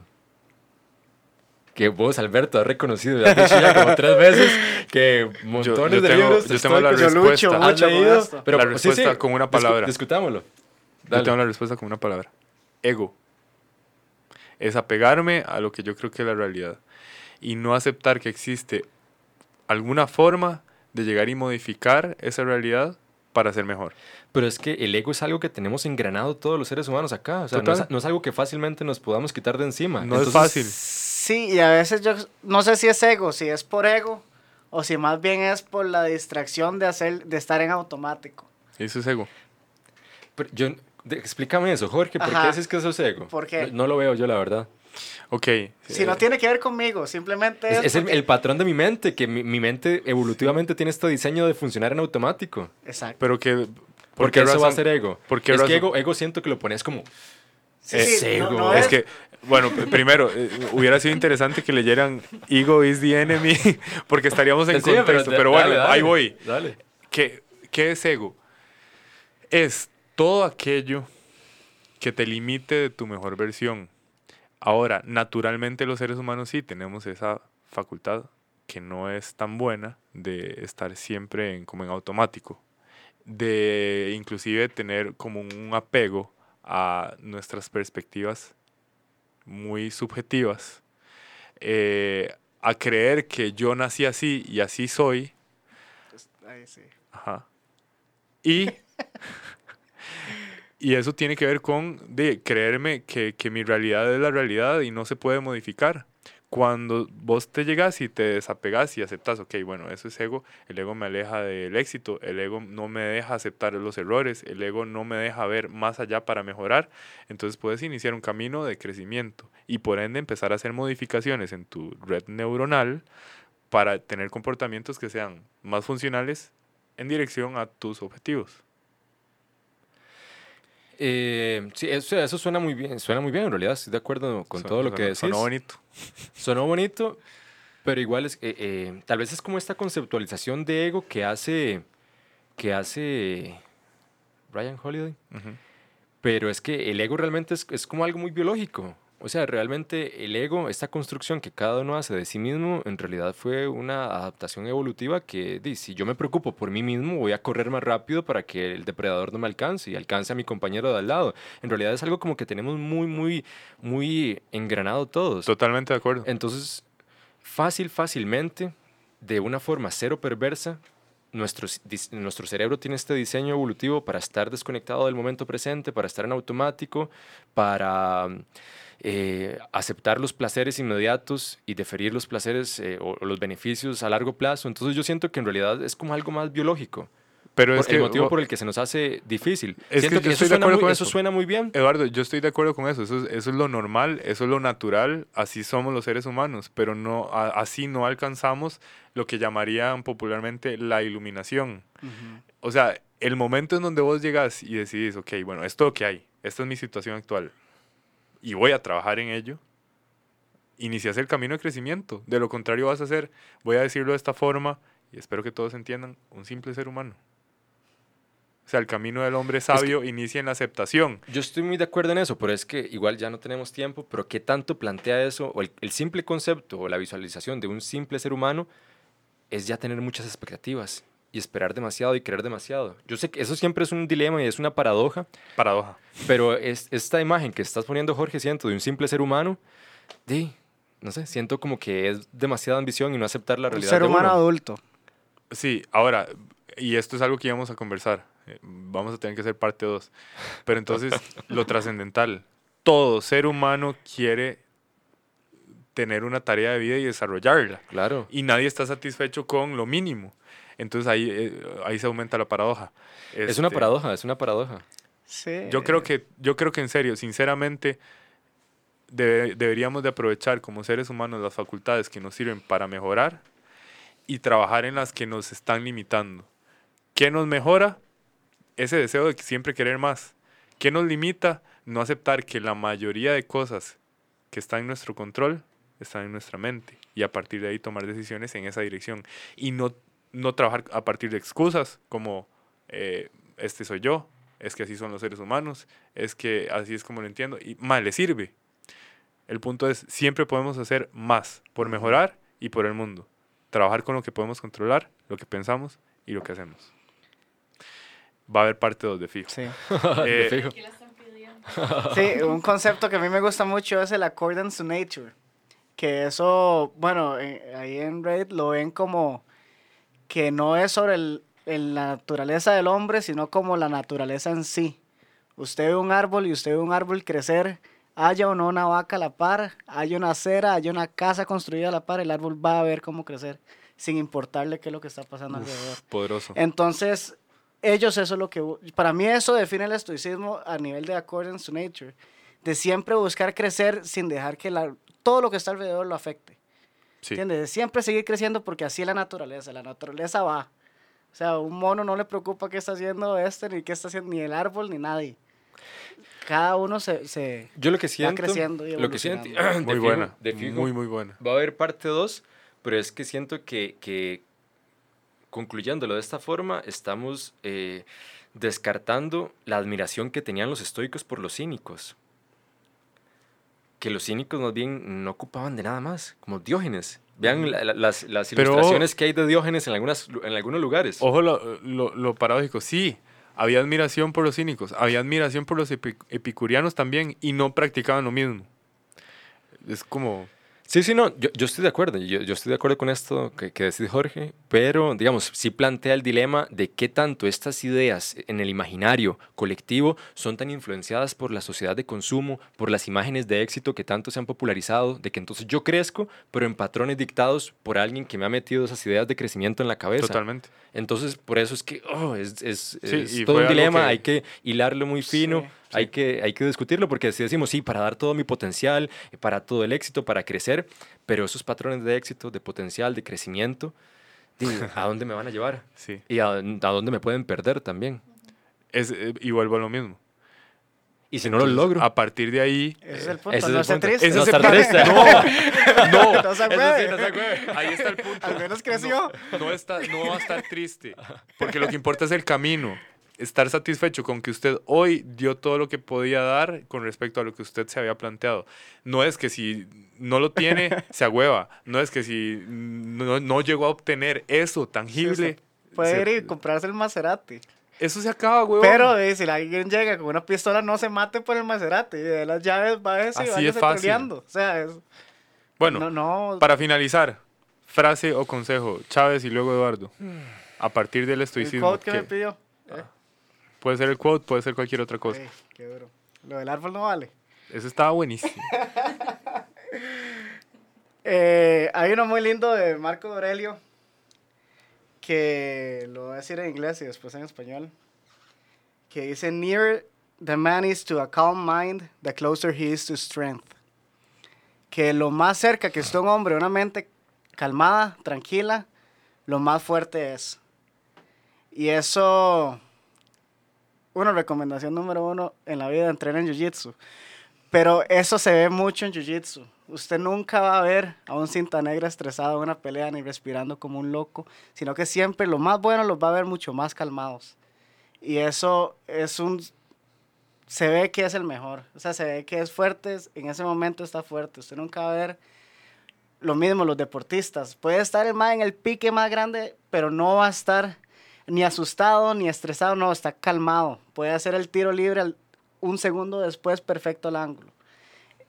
Eso para mí es maravilloso del estoicismo. De Marco Aurelio, cuando era el general de El. Maximus Decimus Meridius. Buenísimo. Cleaner total. Que si puedes repetir la frase. Near the man is to a calm mind, the closer he is to strength. Muy bien.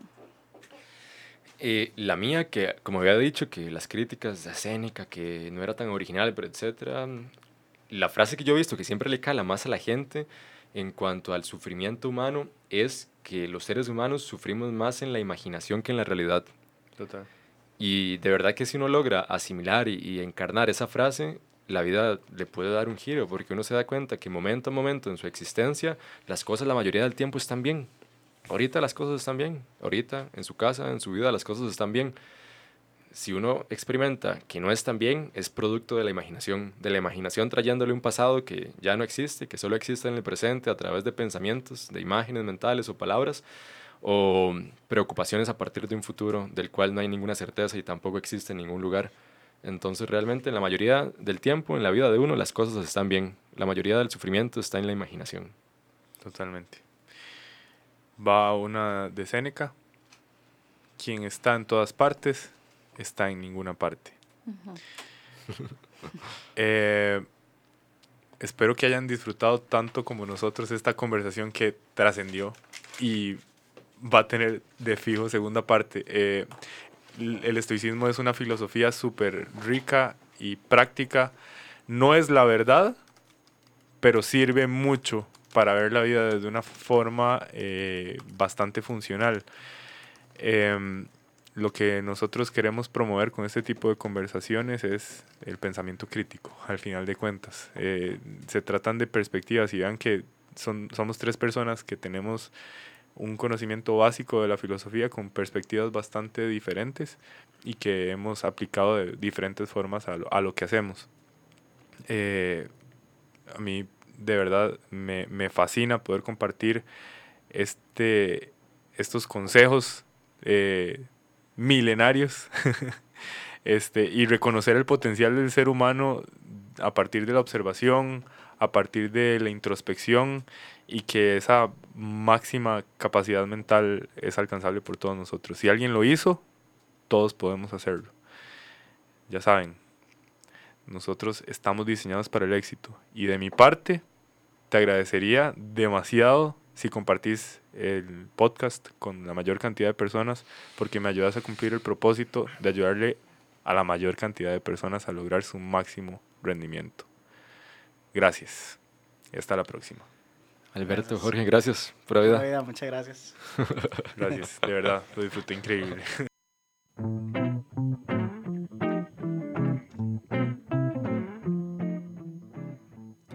Estuvo genial, ¿verdad? Si te gustó, compartilo. Si crees que algún amigo se puede haber beneficiado por algún tip, alguna enseñanza o una historia, compartilo. Puedes encontrarme en redes sociales como The Mind Coach CR.